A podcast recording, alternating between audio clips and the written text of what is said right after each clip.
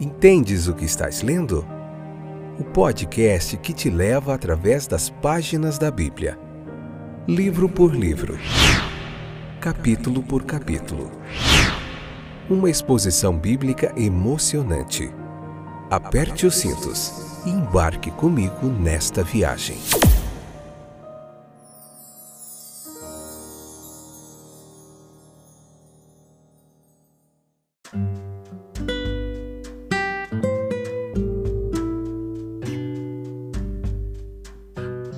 Olá, povo querido, abençoado aí, companheiros nessa jornada, nessa viagem através das páginas da Bíblia. Eu sou o Fábio e esse é mais um excepcional episódio do podcast Entendes o que estás lendo. A gente está vendo a Bíblia, capítulo por capítulo, livro por livro, nesse estudo sequencial que você encontra aí no Deezer, no Spotify, na Amazon Music, no Google Podcasts, na Apple Podcasts e a gente já fez Gênesis, do Levítico, já fizemos Evangelho de Lucas, Evangelho de João. Estamos agora no Evangelho de Marcos. Hoje, capítulo 4, parte 2, episódio de número 455, sexta temporada, onde nós estamos falando da parábola do semeador ali. Vamos, vamos hoje é, explicar um pouquinho sobre os tipos de solo, sobre a semente, tá bom? Então não sai daí. Se você está gostando, convida mais gente. Leia o capítulo 4 e vamos embora, porque é, a palavra de Deus ela é fantástica. Esse é um tempo precioso que a gente passa aqui se debruçando sobre o texto bíblico, procurando entender mais um pouquinho. Eu estou aqui para ajudar você. Mais de 20 anos que eu tenho me dedicado ao estudo teológico, bíblico, ao ensino, e eu estou aqui para transmitir para você de forma gratuita, só você um clique aí no seu celular e você pode acompanhar a gente aí, tá bom? Então vamos lá. Então os corações humanos, eles são testados pela verdade. É, a semente é a palavra, e tal é a interpretação dada pelo próprio Senhor em sua exposição da parábola do semeador. Em outras palavras, a semente ela representa a verdade proferida por Cristo e incorporada em Cristo e, que é declarada ser a palavra eterna. João capítulo 1, versículo 1. Essa semente celestial, ela é um dom de Deus. E João, o evangelista João, escreveu no capítulo 5, versículo 26, que ela tem vida em si. É o germe da vida para o mundo. E quando é recebido, produz aqueles frutos do Espírito, dos quais fala Paulo. O modo como essa semente é recebida é um teste de caráter. E isso é ilustrado nas palavras diante de nós, os quatro tipos de solo sobre os quais o semeador lança semente, elas representam quatro condições de coração que nós vamos se propor a considerar aqui, tá bom? Então vamos lá. O coração endurecido, o primeiro aqui, o nosso Senhor fala de alguma semente caindo à beira do caminho, isso é, no caminho trilhado que atravessa o campo, que é impermeável a qualquer coisa que caia suavemente, como a semente.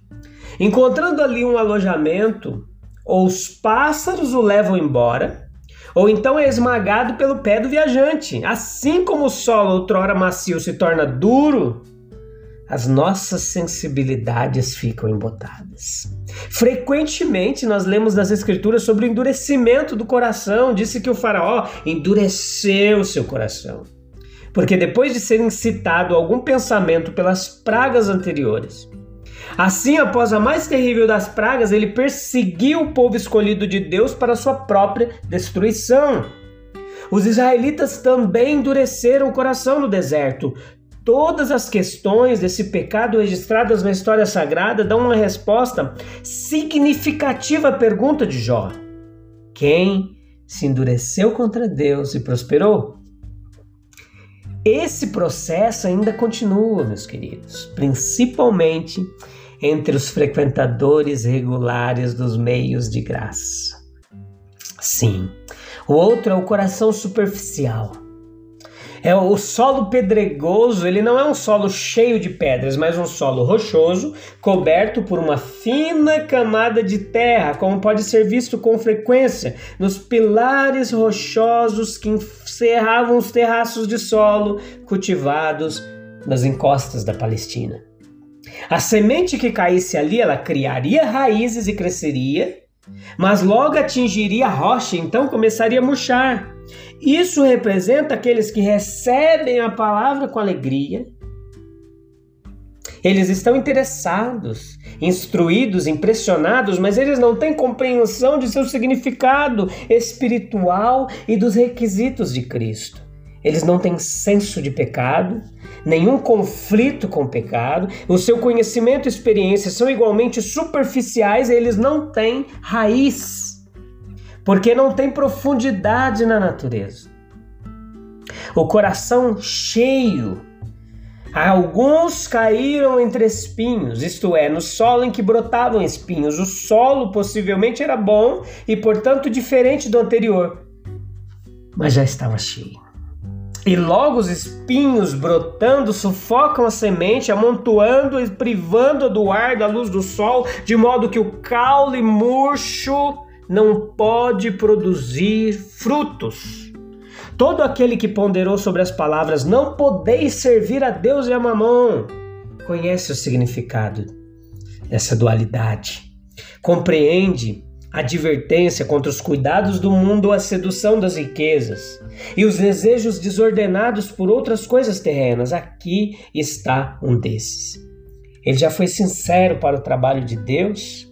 Ele arranjou tempo para o estudo de Sua palavra, ele estava ansioso pela hora tranquila em que pudesse falar com o Pai em segredo. Mas os cuidados da vida, os planos que ele se sentiu chamado a fazer, os pensamentos sobre o dinheiro, a melhor maneira de ganhá-lo ou mantê-lo, intrometia-se cada vez mais, mesmo em tempos sagrados, até que os pensamentos sagrados foram afastados. Espinhos cresceram e sufocaram a semente, de modo que ela ficou infrutífera. E aí nós temos o quarto. Quarto coração, quarto tipo de solo o coração honesto. A semente que caiu em boa terra não apenas brotou em um caule forte, mas produziu frutos na época da colheita, e sobre ela o semeador se alegrou. O nosso Senhor frequentemente falou das condições que são essenciais para o cumprimento disso no reino espiritual. Por exemplo, ele disse: Aquele que é de verdade, a verdade, ouve a minha voz e ordenou a seus discípulos que se tornassem como criancinhas para que se regozijassem nele. Natanael foi um belo exemplo do que Jesus quis dizer. Quando a verdade é assim recebida no amor dela, ela guia os pensamentos, governa os afetos, verifica e controla os planos e santifica todo o ser do homem. Cristo é formado em seu coração a esperança da glória. Então existem perigos e as perspectivas da boa semente do reino. Marcos capítulo 4, versículo 15 ao 20.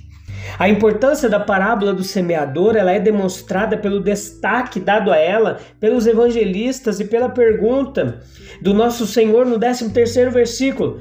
Não conheceis essa parábola? Como, pois, entendereis todas as demais?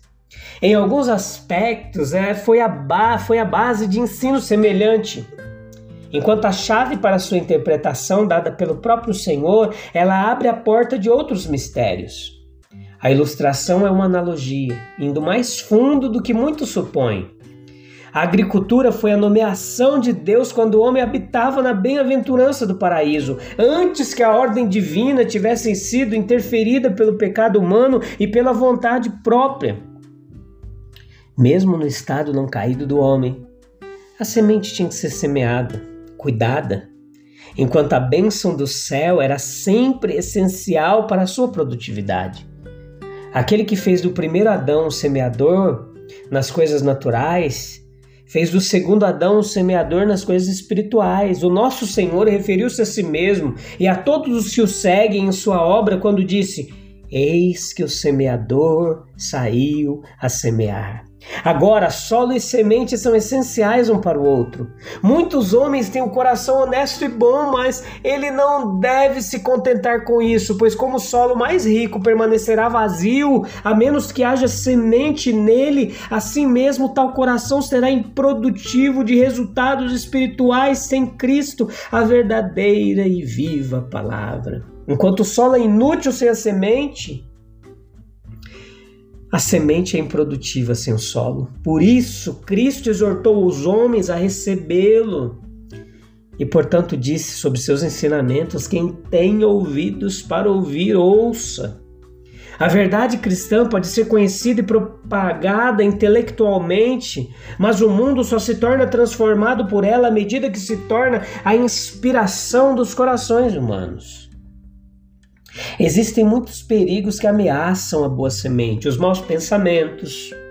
Eles vêm por meio de companheiros ou de livros, etc., mas encontram sua fonte em Satanás. Versículo 15. Frequentemente descobrimos que eles são mais intrusivos logo após as, ou durante nossas horas mais sagradas. Existem os pensamentos vagos, o hábito tolo de deixar os pensamentos vagarem à vontade, não se fixando em lugar algum no que é definido ou digno, é uma característica dos personagens rasos representados pelo solo rochoso.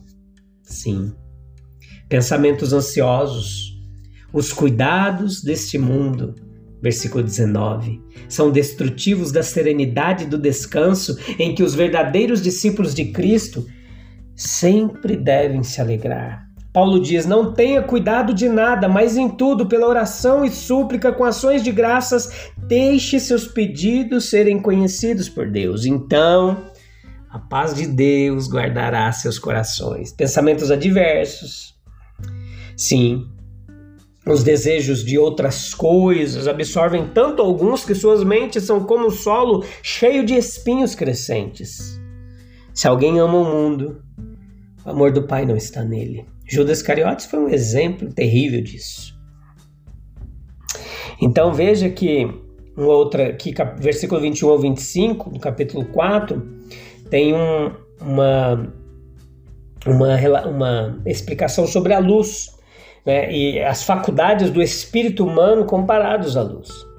Nós podemos fazer qualquer divisão deles que quisermos, intelectual, emocional, volitivo, cabeça, coração, mão. A comparação é válida. A luz é animadora, assim como o intelecto, o raciocínio sólido, uma fantasia brilhante, a sagacidade brilhante, um humor genial, um conhecimento sólido. Com a luz vai o calor. A cabeça sã é geralmente associada ao coração grande. Carlyle disse certa vez que um grande coração era a base do talento. A luz ela promove moralidade, pureza, progresso, dissipa os pensamentos e ações das trevas. Grande é a bênção da presença e ação do homem de princípios elevados no lar, na igreja, no tribunal, no senado, em todo lugar. A luz ela é reveladora. As belezas da natureza não existem para nós na escuridão.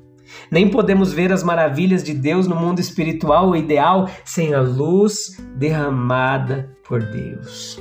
Os gentios, nos seus mistérios, eles tinham doutrinas esotéricas, divulgadas apenas aos iniciados lá e não destinados a serem revelados a qualquer momento aos não iniciados. Mas o obscurecimento, no caso deles, era permanente. O nosso Senhor, em um período particular de seu ministério, para um propósito especial, ele guardou seu ensino em parábola. Mas esse obscurecimento era apenas para continuar por um tempo. O nosso Senhor protege contra a noção de que as doutrinas assim propostas foram projetadas para ocultação perpétua ou para revelação apenas a alguns poucos selecionados. Assim ele pergunta: se em tudo uma lâmpada é levada a um apartamento para ser escondida ou colocada em um candeeiro, a luz em uma residência pode ser ocultada para algum propósito necessário por um curto, curto período de tempo, mas isso é contrário ao seu uso regular e adequado. Portanto, nosso Senhor aqui no texto ele implica que a luz de seu ensino pode ser parcialmente ocultada por parábola e confinada por um tempo a alguns seguidores imediatos, mas será manifestada e deve ser manifestada ainda mais depois. O assunto aqui ele é expresso de duas maneiras: primeiro, como uma previsão, e em segundo lugar, como um propósito. Como uma previsão, não há nada oculto que não seja manifestado, ou mais literalmente, não há nada oculto que, ou seja o que for, não possa ser revelado. As máximas de nosso Senhor nunca mudam de significado, mas a sua aplicação varia necessariamente com o contexto. Depois de enunciar uma dessas máximas, se alguém tem ouvidos para ouvir, ouça. Novamente, o propósito né, era que as instruções assim recebidas fossem utilizadas para o benefício de outros, de modo que quanto mais os discípulos é, é, divulgassem ali, apresentassem aos seus aprendizes, tanto mais eles próprios seriam capazes de transmitir aos outros, como pregadores do Evangelho e como mestres da verdade. Nós aprendemos assim, meus queridos, que as realizações espirituais, o conhecimento espiritual, nunca estão exatamente parados. Eles estão aumentando por aplicação, melhoria apropriada ou diminuindo por mau uso ou negligência daqueles que detêm. Beleza? Faltam mais dois episódios nesse capítulo 4. A gente vai falar da outra parábola. É, a gente vai falar do de Jesus acalmando a tempestade, tá bom? Tem alguma tempestade aí na sua vida?